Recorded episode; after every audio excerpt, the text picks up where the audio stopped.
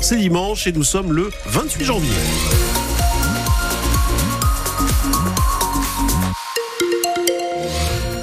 Évidemment, on va s'informer. Euh, sur les routes de la région, j'ai rien à vous signaler. Pas d'accident en tous les cas euh, à l'heure qu'il est. Donc euh, soyez prudents tout de même. 03 20 55 89 89 si vous avez envie de nous passer un petit coup de fil. Couvrez-vous dehors, il fait froid, mais ça, bon, on le savait un petit peu, hein, Héloïse. Oui, il fait froid, globalement avec des températures entre 0 à 4, 5 degrés. Il y a des gelées quand même parfois, des températures inférieures à 0 degrés. Mais il fait soleil tout de même. Ça va se lever petit à petit. Les éclaircies seront euh, très présentes dans la matinée.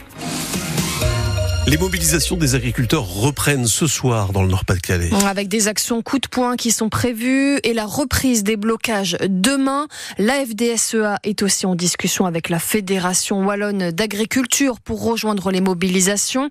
Ils doivent se réunir demain pour en discuter. Hier, à Arras, ils étaient une cinquantaine devant la direction départementale des territoires et de la mer à l'appel de la Confédération paysanne du Nord-Pas-de-Calais. La colère n'est pas retombée malgré les annonces de Gabriel Attal Romaric Caillé. Les tracteurs sont garés le long de la route, plusieurs voitures klaxonnent en signe de soutien. François Théry cultive dans la région d'Arras des céréales et des pommes de terre bio. Depuis 20 ans, son chiffre d'affaires ne fait que baisser. Vous avez quand même beaucoup de maraîchers, d'éleveurs, euh, enfin qui travaillent 70 heures par semaine et qui ne dégagent pas le SMIC. Hein. C'est juste des aides pour compenser euh, des crises. Quoi. Des aides à court terme, comme la fin de la taxe pour le gazole non routier. Antoine Gromel, porte-parole de la Confédération paysanne du Nord-Pas-de-Calais. C'est vraiment du court terme. En fait, en faisant ça, qui est-ce qui va gagner de l'argent? C'est ceux qui consomment beaucoup de GNR, et c'est-à-dire les grosses structures qui aujourd'hui sont pas du tout celles qui sont en difficulté. Dans la foule, Antoine La Trentaine, pour lui, reprendre une ferme bio a été très difficile. L'accès au foncier est très très compliqué. Il y a une concurrence terrible sur l'accès à ces terres-là. Quand on s'installe en bio aujourd'hui, la conjoncture est pas bonne, donc euh, convaincre euh, bah, les banques. Hein. Laetitia est maraîchère, elle ne se retrouve pas dans les revendications de la FNSEA majoritaire on voit le président de la FNSEA, il a 700 hectares.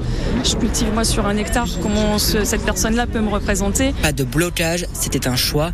À la place, les agriculteurs ont partagé bière locale et fromage de la région au bord de la route. Un reportage de Romaric Caillé.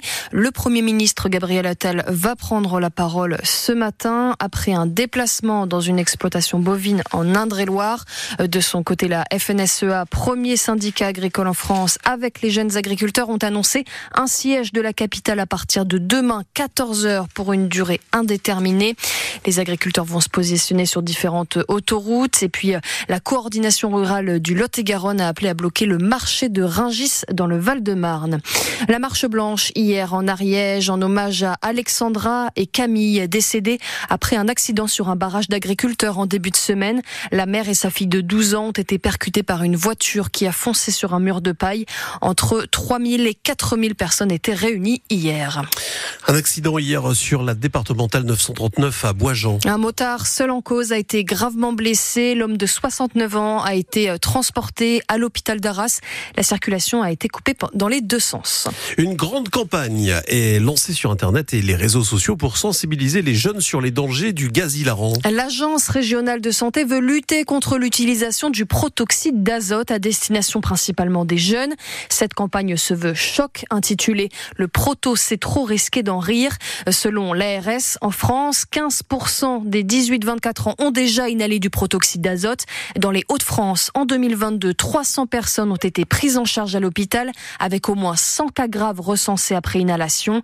Alors pour les professionnels de santé, il était temps de prendre les choses en main, Hélène Fromanti. Car si la consommation de protoxyde d'azote n'a rien d'une nouveauté, elle s'est complètement banalisée ces derniers temps, selon le docteur Guillaume Grige, biologiste au CHU de Lille, spécialisé dans les risques liés à cette substance. On est passé des, des petites capsules à des bonbonnes, voire des tanks. Donc ces bonbonnes et tanks, ça contient une centaine de capsules hein, pour les bonbonnes, jusqu'à 500 capsules pour les modèles tanks, avec un marketing qui est quand même très très euh, efficace, agressif, avec des marques par exemple qui vendent des protoxydes d'azote à la fraise maintenant, à la noix de coco, hein, pour inciter à la consommation. Un marketing qui en ferait presque oublier les risques. On parle à court terme de perte de conscience, de nausées, et à plus long terme de troubles de la marche, de troubles de l'érection, de thrombose veineuse pouvant aller jusqu'au décès. Sans compter que le protoxyde d'azote a tout d'une substance addictive comme l'alcool ou le tabac, explique le professeur Olivier Cotensin, psychiatre et addictologue au CHU de Lille. Vous avez des sujets qui consomment une substance qui les rend malades et qui continuent de la consommer malgré les maladies dont ils souffrent. C'est exactement la définition de l'addiction. Vous perdez la liberté de vous abstenir. Pour autant, il n'est jamais trop tard pour se soigner, assure Olivier Cotensin qui espère de nombreuses prises de conscience grâce à cette campagne de prévention. Vous pouvez retrouver tous les détails de cette campagne sur francebleu.fr. Dernier match pour euh, la 19e journée de Ligue 1 de foot. Aujourd'hui, Lille et Lens sont dans les starting blocks. Et ça commence à 13h avec Lille qui se déplace à Montpellier et à 17h05 Lens qui se rend à Toulouse. Euh, parmi les joueurs du LOSC sur le terrain cet après-midi, le défenseur Lenny Yoro, un joueur qui attire les regards et les convoitises des grands clubs européens. Mais pour les dirigeants lillois, il reste ferme et il ne cède pas pour le moment, Sylvain Charlet. Celui que l'on compare déjà à l'ancien Lançois Raphaël Varane est aujourd'hui l'un des défenseurs centraux les plus demandés en Europe. Après avoir fait ses débuts en Ligue 1 à 16 ans et 6 mois en mai 2022, Lenny Yoro est aujourd'hui un titulaire indiscutable de la défense lilloise.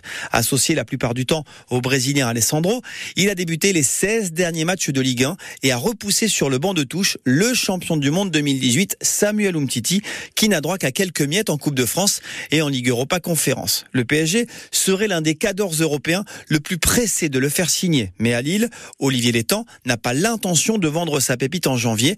Le président du LOSC l'a martelé à plusieurs reprises depuis le début de l'année. Pas question de lâcher cet hiver l'un de ses joueurs cadres et donc Lenny Yoro. Le LOSC veut en effet pouvoir compter sur ses meilleurs éléments afin de briller sur trois tableaux. En Ligue 1, Lille est actuellement cinquième. En Ligue Europa Conférence, les Dogs vont participer au huitième de finale. Et en Coupe de France, Lille jouera un huitième de finale à Lyon le 7 février prochain. Montpellier-Lille, avant-match à suivre dès midi 30 sur France Bleu Nord. En Ligue 2, deux matchs et deux victoires pour les clubs nordistes. Euh, Dunkerque a remporté son match sur la pelouse du Paris FC 2 buts à 1. Les Dunkerquois qui remontent à la 18e place du classement. Valenciennes s'est imposée face à Bastia. Score final 3 buts à 1. En basket, le Portel, lui, s'est incliné face à Nanterre hier 84 à 72. Belle victoire pour Gravelines. En revanche, 71 à 55 face à Dijon. Et puis ce soir, c'est la finale de l'Euro de hand à 17h45. Les Bleus affrontent le Danemark. C'est la sixième fois que les deux équipes se retrouvent en finale d'une grande compétition.